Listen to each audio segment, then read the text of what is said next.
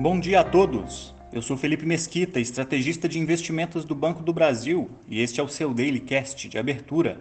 Hoje é quinta-feira, dia 7 de julho de 2022, e mercados apresentam avanços após o tom adotado na ata da última reunião do Fed, enquanto investidores já voltam suas atenções para a ata do Banco Central Europeu.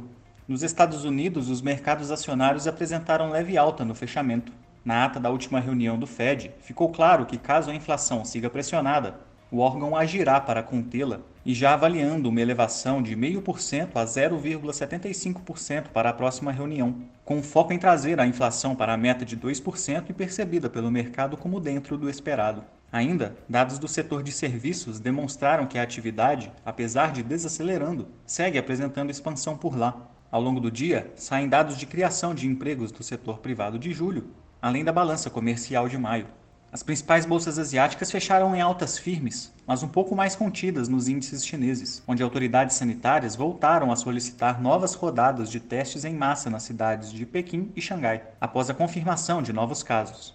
Apesar da agenda de hoje da região não contar com divulgações importantes, amanhã saem dados de inflação ao produtor e ao consumidor na China, os mercados europeus operam em alta, em meio a uma crise política no Reino Unido, que já conta com mais de 50 pedidos de renúncias de integrantes do gabinete e que pode resultar na renúncia do atual primeiro-ministro. No entanto, nem a bolsa local nem a libra esterlina dão sinais de sentir o ruído político e operam com avanços.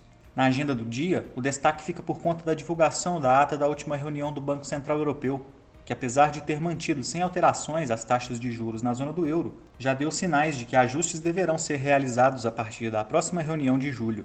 No Brasil, o dólar avançou frente ao real, pressionado pela perspectiva mais clara de elevação de juros nos Estados Unidos após a ata do Fed, e fechou cotado a R$ 5,42, nível mais alto desde o final de janeiro. Já o Ibovespa operou até o início da tarde no campo negativo e acompanhou a melhora do humor nos mercados internacionais, fechando em alta de 0,43%.